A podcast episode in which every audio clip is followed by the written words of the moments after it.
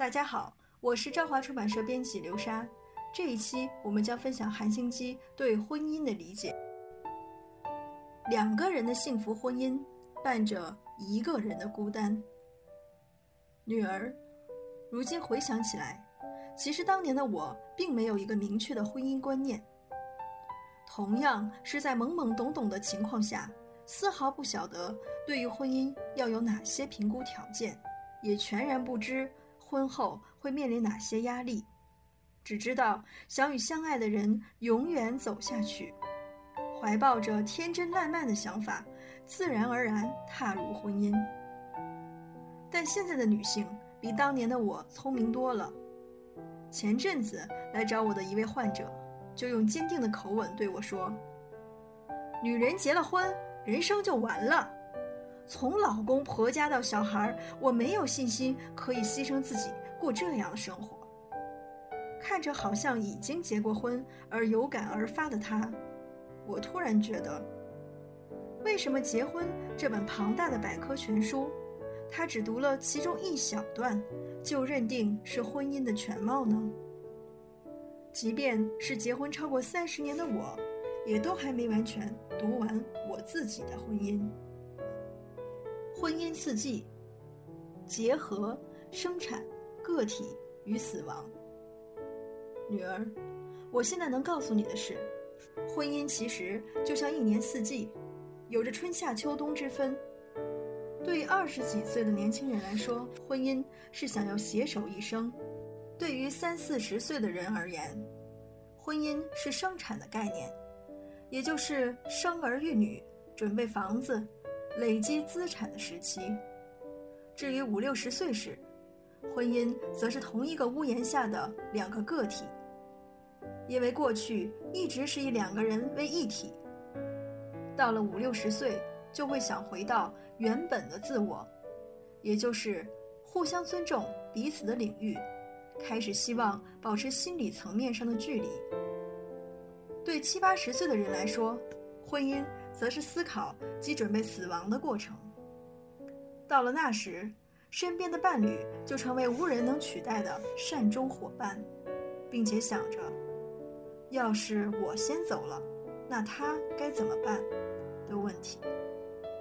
简而言之，婚姻是二十多岁的爱情，三十多岁的生育，四十多岁的生产，五六十岁的自我还原，七八十岁的死亡，就像一个人在这人世间必须修的所有学分一样。结婚是借由法律规范将两个人绑在一起。在这险恶的世界里，成为相互扶持、活下去的基本团队。我认为，从社会学的角度看，婚姻就像金库，在这百岁人生里扮演为离的角色。即便父母离开人世，还会有另一半的陪伴，以及儿女目送自己的离去。这些都是维持人生强而有力的后盾。对我来说，也因为有你的存在，不知道让我有多幸福安心。不过，现代女性多半并不认为婚姻是必要的，因为为了结婚这件事，必须牺牲或放弃非常多的东西。有人说过：“延迟婚姻者，无异于战场逃兵。”有趣的是，这句话同时传递出。婚姻其实和战争一样极其辛苦，这也是为什么曾在电视脱口秀节目中，一位中年演员会形容，结婚是同时与三十个人结的缘故。所谓结婚仪式，其实就是除了另一半，他的父母亲戚朋友以及同事都会共襄盛举的庆祝活动。这同时代表着。一旦结婚，你会随之衍生出这么多的人际关系。尤其在生育率下降时代，对于已习惯小规模关系网的女性来说，要突然适应这样的生活，并不是件容易的事。婚前光是自己都顾不好，更何况婚后除了自家以外，还要照顾到对方的亲戚，自然会有极大的压力。因此。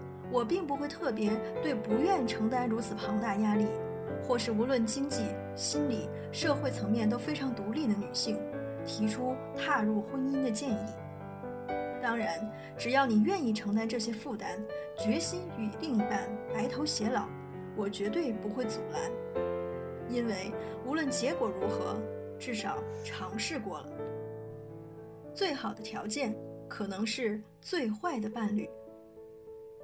如果说有谁可能会左右你的一生，我认为最重要的是父母，其次就是伴侣。虽然我们无权选择自己的父母，却有权选择未来伴侣。然而，并非每个人都是天生完美贤妻或丈夫，所以每个人都必须经历从原石到宝石的淬炼过程。但光是要找到一块原石就很不容易了。通常与经济条件好的男人结婚时，人们会夸你结得好，但其实。能用钱解决的都不是问题。在人生中，能够用钱解决的痛苦，可能都称不上是痛苦。如果两个人感情很好，就算生活穷困，也能共同克服而逐渐好转。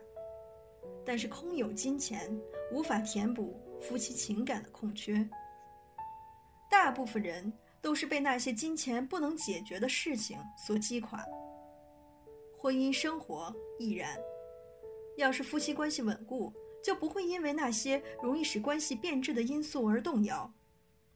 若从这样的观点看来，最佳伴侣就应该是无论有没有钱、是否具有名声地位，以及健康与否，都能永远携手共进的对象。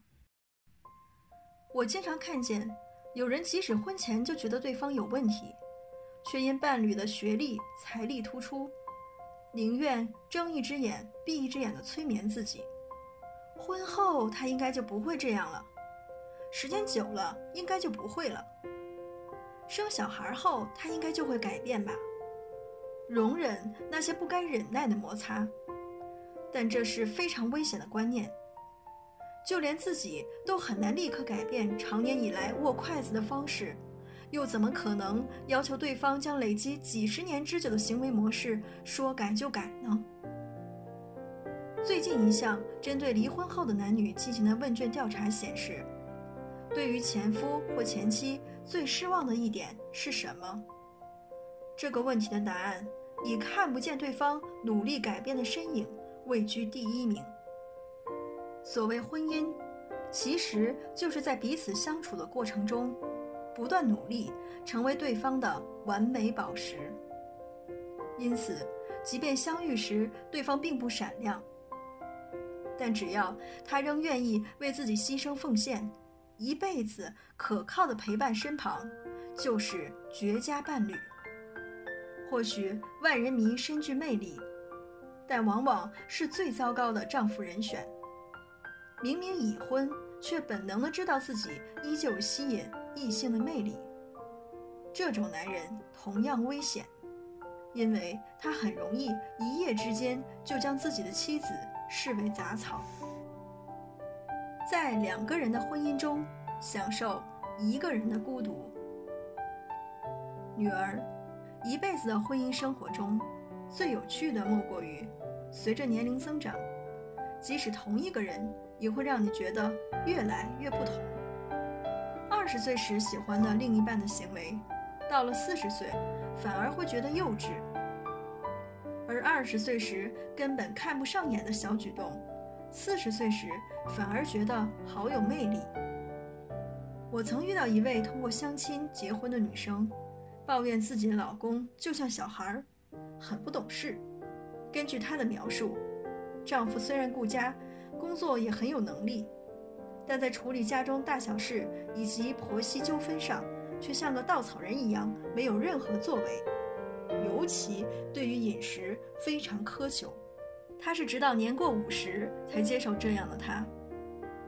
我老公很挑嘴，婆婆独自将两儿两女拉扯长大，因此他从小没有得到太多爱与关怀。以至于他唯一能吵闹的地方似乎就是在饭桌上。而那样的习惯也延续到今天。他站在对方的立场，了解他的过去，试着以其来有自的想法包容这样的行为，从此不再觉得老公是幼稚不成熟的。反观三十岁出头的徐珍小姐，夫妻失和的主因是老公太爱在外玩乐，于是她决定离婚。原本有稳定工作的她，在老公的要求下辞职，专心相夫教子。但老公却非常热爱交际应酬，任何大小聚会都要参加，导致准时下班回家的日子屈指可数。日子久了，徐峥开始厌倦这样的婚姻生活，总觉得只有我一个人在努力。他每次嘴巴上都说以后会改进，但是一周有三天凌晨才回家。过了三年这样的婚姻生活，我每天都感到很孤单。如果结婚只能带给我寂寞，那倒不如离婚。我现在对他已经没有任何期待了。原本我还不太能理解那些因为个性不合而离婚的夫妻，但现在的我正好就面临这样的状况。以前我担任家庭法院家务部调解委员，看过无数对决心离婚的夫妻。虽然每对夫妻表面上各有不同的离婚原因，但其实最终问题都出在我想要和对方努力共度下半生的信念已经动摇。虽然徐真的另一半确实过分，但是他也忽略了一件事实，那就是即便结婚，仍然会孤单。很多人以为结了婚后就是两个人。一定不会感到孤单，所以往往在吵架后冷战、工作繁忙而长久疏于沟通等过程中，感到孤单且难以承受。这是因为我们很难接受自己明明不是单身却感到寂寞的事实。有些人可能会埋怨另一半，但就像即便结了婚，我依然是我的道理一样。我们无法因为结了婚就彻底摆脱寂寞。或许正是因为和心爱的人在一起，自己却依然感到孤单，所以才加倍忧伤吧。此时的孤单，并非年轻时所享受的梦想性孤独，而是像垂死的九十岁老人一样的存在性孤独。我们得承认，婚后所产生的寂寞情感。因为唯有懂得将出生时所感受到的孤单视为人生标记，才不会让他人感到辛苦。电影《老友有钱》中有四位好友，唯一单身的奥利维亚是一位清洁工，在其他三位有着好工作、好老公的朋友面前感到相当自卑。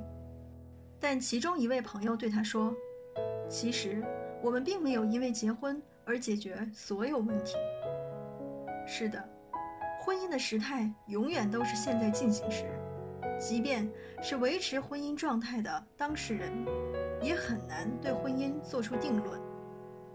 一场华丽的婚礼不能保证未来幸福美满，就算结婚初期经济困窘，也不一定代表未来生活就会困苦艰辛。唯有真心接纳彼此随着岁月所改变的痕迹。以及学会与寂寞、孤单相处，才能享有更幸福美满的婚姻生活。女儿，每次和你通电话，我都一定会问：按时吃饭了吗？当然啊，自己一个人也挺好的嘛。当然，我又不是小孩子。是啊，你都已经长大成人了，不知道。为什么有时候还是会忘记这个事实？你和另一半因为工作相隔两地，变得只能在周末相聚，但是你自己还是可以独处的很好。我觉得你很棒，尤其在很多女生害怕独处的这个年代。不过，如果哪天你真的感到寂寞难耐，就打个电话给我吧。我还是会一如往常的跟你开开玩笑的。这一期我们就分享到这里，下一期我们会分享韩星基对失败的看法。